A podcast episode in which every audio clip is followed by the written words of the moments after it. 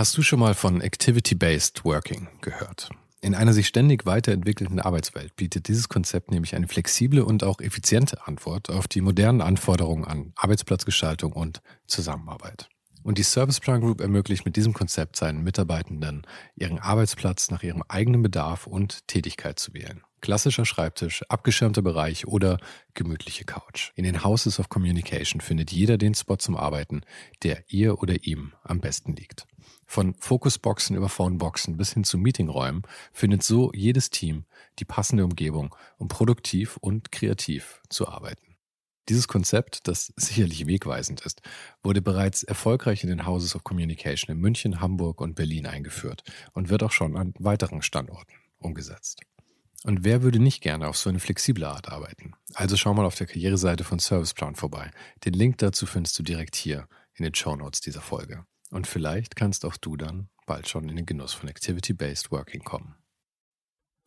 Mein Name ist Sven Saro und du hörst ohne den Hype. Gespräche mit kreativen Menschen aus allen möglichen Bereichen und das eben ganz ohne den Hype, der sie sonst oft umgibt.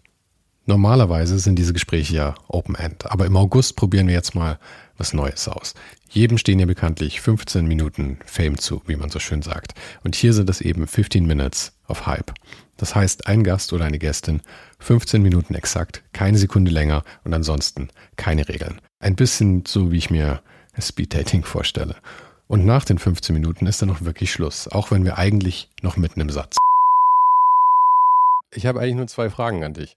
Und das ist, wer bist du und was machst du? Okay, also ich bin Götz Gramlich, 48 Jahre alt, lebe und arbeite in Heidelberg, habe ein kleines Studio äh, hier am hinteren Ende von Heidelberg in Handschuhsheim bin verheiratet und habe zwei Kinder. Alright. Wir haben gerade eben schon gesprochen über, ähm, über die älteren Semester und dass das ja, also ein bisschen als Vorbild dienen kann. Und ich hatte ja erst vor gar nicht allzu langer Zeit das Vergnügen, ähm, mit ähm, einem deiner, deiner Mentoren auch ein Gespräch zu führen, mit äh, Niklaus Troxler. Und wie alt ist, ist Niklaus jetzt? Wie alt ist Niklaus? Niklaus ist äh, Mitte Mitte 70. Ja, also ist auf jeden Fall ein solides Alter schon. Und das ist ja irgendwie ein schönes Beispiel dafür eben, dass, dass diese Arbeit in, in, in diesem Designbereich eigentlich bis zum Ende, sagen wir mal, einfach gehen kann. Weil es ja auch im Idealfall eine Leidenschaft sein sollte und nicht ein Broterwerb. Absolut. Geht es dir da auch so? Ja, also Niklas ist tatsächlich in der Hinsicht natürlich ein tolles Vorbild, weil er äh, immer Spaß bei der Arbeit hat, immer noch. Und auch immer äh, neugierig geblieben ist und offen für Neues geblieben ist und äh, sich also auch mit der Arbeit, ähm, würde ich mal sagen, mental äh, fit hält. Ja. Äh, bei ihm vielleicht sogar aktuell auch körperlich fit hält. Er macht ja diese Tape-Arbeiten, wo Stimmt, ich manchmal ja. auch denke, wow, äh, da, da ste steht er auf der Leiter in schwindelerregender Höhe.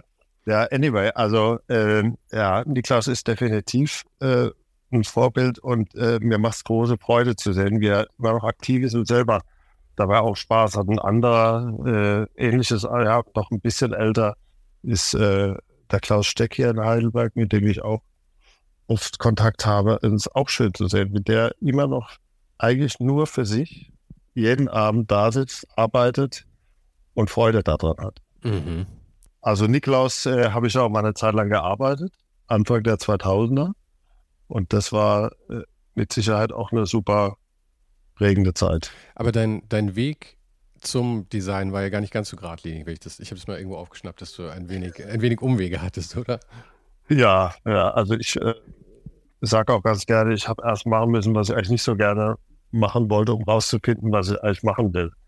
Also ich habe klassisch natürlich nach dem Abi erstmal Zivildienst äh, gemacht und äh, habe mich auch da erstmal dann ausgetobt, sprich war auch einiges äh, an, an Feiern und viel aus. Danach habe ich noch als Pfleger gearbeitet, was auch, also bei, auch die beiden Sachen waren sicherlich auch irgendwo prägend. Äh, Pfleger sein hat mich dann doch ein bisschen äh, deprimiert, muss ich sagen. Und da mhm. war, das waren noch nicht mal die Patienten, sondern das war eher auch das, äh, das ganze Umfeld. Äh, dann habe ich äh, gar nicht so richtig gewusst, was ich machen wollte und habe eigentlich dann das gemacht, was so viele in meinem Alter gemacht haben. Ich habe da erstmal BWL studiert. Allerdings ähm, hat es auch, es hat tatsächlich eine Vorlesung Wirtschaft und Mathematik gebraucht, um mir zu zeigen, dass das nicht funktionieren wird. Ja, wirklich, war es so schnell. Ja. Ich muss sagen, Wirtschaft hätte mich, glaube ich, äh, interessieren können. Ich glaube, ich hätte es durchaus, ähm, ja, also bei mir war es genauso. Meine ganzen Freunde haben alle, alle Wirtschaft studiert, BWL oder VWL. Und ich fand es schon faszinierend. Vor allem so Spieltheorie und solche Sachen sind dann ja schon mhm. irgendwie, irgendwie, ganz witzig. Allerdings glaube ich, ich hätte halt niemals in dem Bereich dann arbeiten können, weil es halt doch irgendwie ein bisschen die Personifizierung des Teufels ist am Ende. Ja, aber bist du gut in Mathe? Ähm, ehrlich gesagt, ich glaube, die Basics, die man letzten Endes für Wirtschaft braucht, die kriege ich, glaube ich, noch hin. Okay, gut. Dann äh, bist du definitiv äh, besser äh, besser gerüstet in der Hinsicht als ich, weil äh, ich erinnere mich an diese erste Stunde, es waren zwei Doppelstunden und in der, ersten Doppel, in der ersten Doppelstunde wurde praktisch alles an Mathematik wiederholt, was man bis zur 13. Klasse hatte. Mhm. Und da bin ich dann auch schon eigentlich die letzte Viertelstunde ein bisschen ausgestiegen. Und in der zweiten Doppelstunde kam gefühlt nochmal so viel drauf. Und da war mir klar, das, das kann nicht funzen. Na, anyway, also dann habe ich das auch geschmissen äh, habe dann das äh, nach dem Semester das Fach gewechselt, habe Kommunikationswissenschaften und Soziologie äh, studiert, aber hauptsächlich äh, nebenbei in der Bar gearbeitet. Was auch schön war, war eine gute Zeit. Und da wiederum habe ich dann angefangen, auch im Prinzip wieder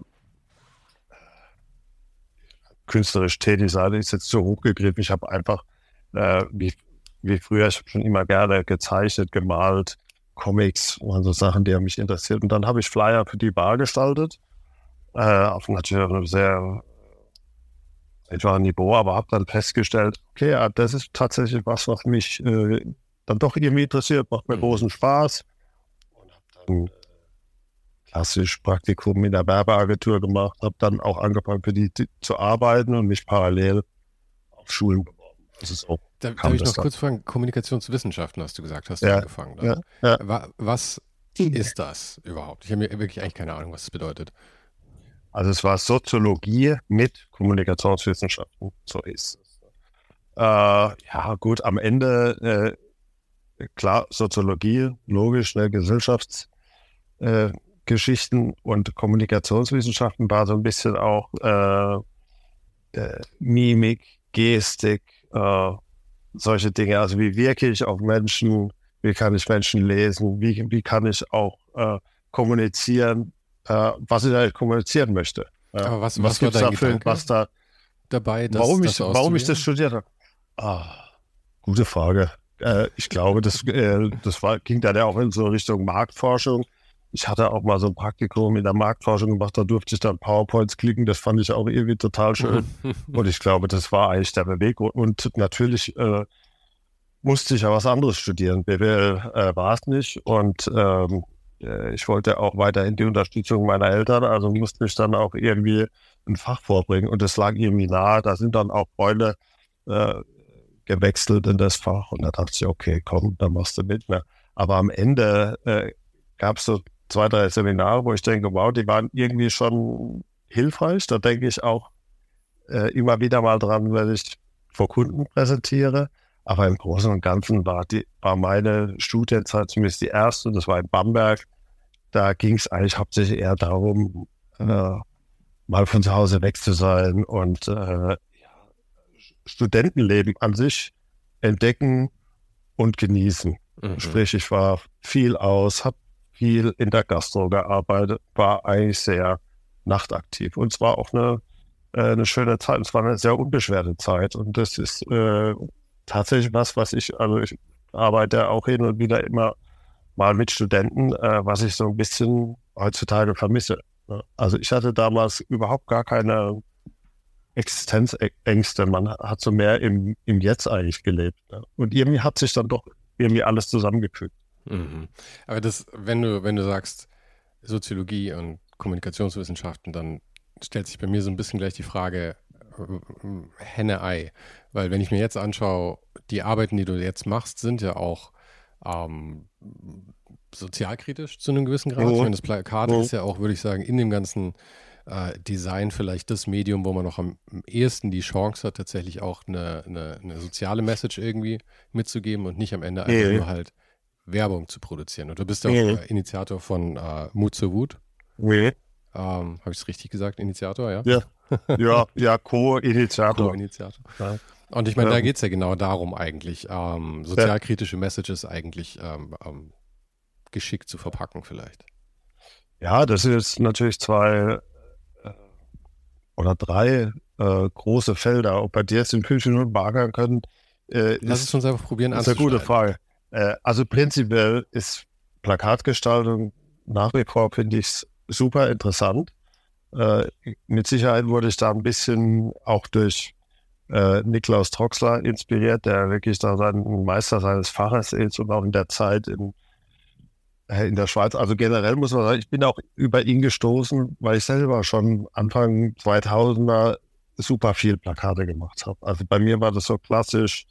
Äh, ich habe erstmal für die regionale Kultur gearbeitet, für, für kleine äh, Clubs, viel Rave und hatte wahnsinnig Spaß am Plakate. Ich konnte gar nicht sagen, wieso, ich habe es einfach gerne gemacht. Und dann war ich bei ihm und habe dann irgendwann aus dem, möchte jetzt nicht sagen, die, äh, die Wissenschaft dahinter äh, oder die Tradition oder sonstiges äh, irgendwie verstanden, sondern ich habe verstanden, dass es in der Gestaltung doch eine rechte Herausforderung ist, ein gutes Plakat zu machen, weil man eben Sachen runterkomprimieren muss. Und ich kann nicht wie im Editorial eine, eine schöne gestalterische Idee haben, die ich dann über mehrere Doppelseiten entfalte, sondern ich muss es schaffen, ein Bild äh, zu generieren, was auf Anhieb irgendwie zumindest neugierig macht. Ich denke, das, äh, das, das ist das Wichtigste. So, und das Aber ist wenn, ich da, wenn ich da kurz reinhaken ja. darf, ich finde eigentlich, dass das in jeder Form von Kommunikation eigentlich die beste Herangehensweise ist, dass man versucht, die Sachen auf wirklich den kleinsten Nenner runterzubrechen, weil das Problem ist ja häufig in Diskussionen, dass man sich total verrennt und dass die Leute eigentlich von unterschiedlichen Punkten sprechen, ähm, die ganze Zeit aber meinen, sie sind auf derselben Wellenlänge. Und ich glaube, dafür ist es sehr, sehr wichtig, und vielleicht kommt da dein Kommunikationswissenschaftsstudium mal wieder rein, eben so hm. Sachen wirklich zu packen und zu sagen, äh. das hier, das ist jetzt der äh. Punkt, um den es jetzt gerade geht. Wow. Äh, vielleicht, ja. Also, kann, kann gut sein. Macht durchaus Sinn, wenn man das so hört. Ja. Ich meine, in, wenn, wenn man es jetzt wieder auf die Gestaltung ummünzt, weißt du, wir haben ja verschiedene Ebenen. Wir haben ja also typografische Ebenen, ne? Äh, wir haben bildliche Ebenen. Beim Bild hast du dann auch wieder Abspaltung in ILU, Foto, Collage, weiß der Geier was. Dann gibt es noch die, die Verbindung von diesen beiden Ebenen. Aber am Ende äh, braucht es halt immer eine super gute Idee irgendwie. Ne? Und da bin ich auch, also das ist was, was mich auch über die Jahrzehnte hinweg immer weiter und immer mehr begeistert sind einfach äh, gute Ideen, weil ich habe auch das Gefühl, das ist so die langlebigste äh, Währung mhm. in unserem Business. Ne? Äh, gut, okay, und das ist also diese, sagen wir jetzt mal so die, diese Plakatgeschichte. Ne? Und irgendwann habe ich dann natürlich auch im Studium, äh, wenn man dann mal so die, die guckst ja Rambo an, zum Beispiel mit seinen Anschlägen gegen rechts, äh, äh, hat schon sehr früh auch Stellung mit Klaus Steck natürlich auch und ähm, ich hatte äh, Mitte 2000er mit einem damaligen Bekannten hatten wir eine Ausstellung organisiert, die hieß äh, 30 Anschläge. Da hatten wir 30 mhm. Leute eingeladen, macht gesellschaftliche, äh, gesellschaftskritische Plakate. Äh, wir stellen die in der Stadt aus. Und das war so eigentlich der, äh, auch der Zünder für, für Mut zur Wut, was dann fünf Jahre später an den Start ging. Das ist im Prinzip ein ähnliches Format. Das habe ich dann mit dem äh, lokalen Plakatierer nochmal etwas modifiziert, indem wir einen Wettbewerb draus gemacht haben. Also eigentlich war, war schon die Idee, ey, äh, wenn wir es schaffen, irgendwie die Leute mal ein bisschen zum, zum Andersdenken bringen oder dazu bringen, mal die Perspektive zu wechseln mit, mit dem, was wir machen, nämlich mit, äh, mit dem Grafikdesign, dann ist schon viel erreicht. Und wenn wir einen Wettbewerb daraus machen, dann erreichen wir noch mehr Leute und auch die Leute, die sich Gedanken drüber machen, was stört mich eigentlich und das auf ein Blatt Papier bringen, die tun ja im Prinzip schon diese, diese Perspektivwechsel äh, vollziehen. Ähm, und da kommt jetzt, jetzt kommen wir wieder aufs äh, erste Thema, nämlich Plakatgestaltung oder Kommunikationsdesign an sich ist ja äh, sozusagen eine gelernte Fähigkeit, eben Dinge runterzubrechen. Mhm. Ja, also das ist ja was, wir müssen uns ja immer in verschiedene Branchen reindenken, beziehungsweise Leute kommen zu uns und haben eigentlich ein Problem, die haben ein Kommunikationsproblem. Also die wollen was bewerben oder die wollen äh, in einer bestimmten Art und Weise nach außen äh, was darstellen. Und das ist ihr Problem und wir liefern die Lösung. Das heißt, wir, wir tun das dann alles total runterrippen bis aufs nackte Gerüst, schön machen und neu präsentieren, so dass es möglichst schnell rezipiert werden kann. Und das äh, dachte ich eigentlich immer, ist, ist doch was, was man auch mal für das Gute einsetzen kann. Also im Prinzip auf solche Dinge äh, aufmerksam machen und bestenfalls äh, ja, Leute zum Nachdenken anzuregen.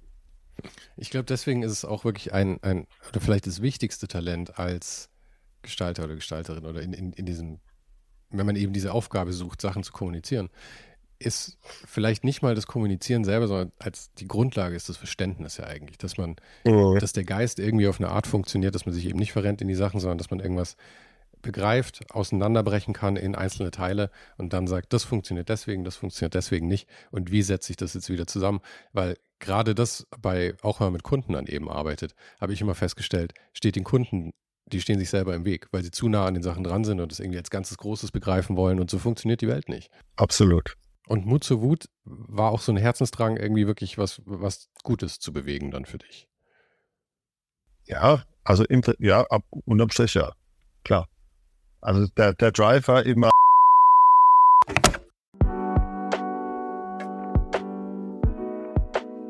Das war's für heute.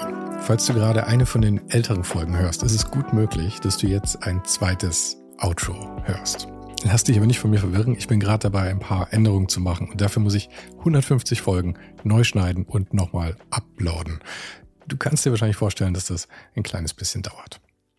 Falls du mich und die Show supporten möchtest, gibt's dafür ein paar Möglichkeiten. Auf patreon.com slash svensaro gibt's jede Woche Bonusmaterial, exklusiv nur für Supporter. Und das für nur ein paar Euro im Monat, mit denen du mir helfen kannst, ohne den Hype noch lange, lange für dich weitermachen zu können. Es hilft natürlich auch immens, wenn die Show wächst und dazu kannst du deinen Teil beitragen, indem du deinen Kollegen und Kolleginnen davon erzählst. Freunde, Familie, du weißt am besten, für wen das noch was sein könnte. Und zu guter Letzt, falls du es noch nicht gemacht hast, bewerte die Show jetzt gleich mit fünf Sternen in deiner Podcast-App. Im Newsletter gibt es übrigens jede Woche völlig kostenlos inspirierende Tipps von meinen Gästen und mir. Den kannst du auf oninhype.substack.com abonnieren. Und alle Links findest du wie immer direkt auch hier in der Beschreibung und natürlich auf ohnedenhype.com.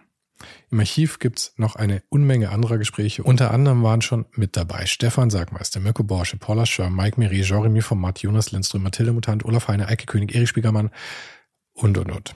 Scrolle einfach mal durch. Wir sind bei über 150 Folgen, wie gesagt. Und um ehrlich zu sein, kann ich selber kaum fassen, dass ich das Glück hatte, mit so vielen inspirierenden Menschen sprechen zu dürfen.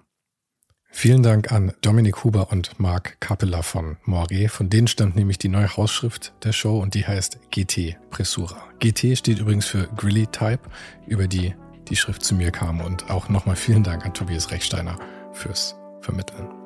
Der größte Dank geht aber natürlich an dich fürs Einschalten, fürs Zuhören und für deinen Support. Und wir hören uns dann hoffentlich nächste Woche wieder.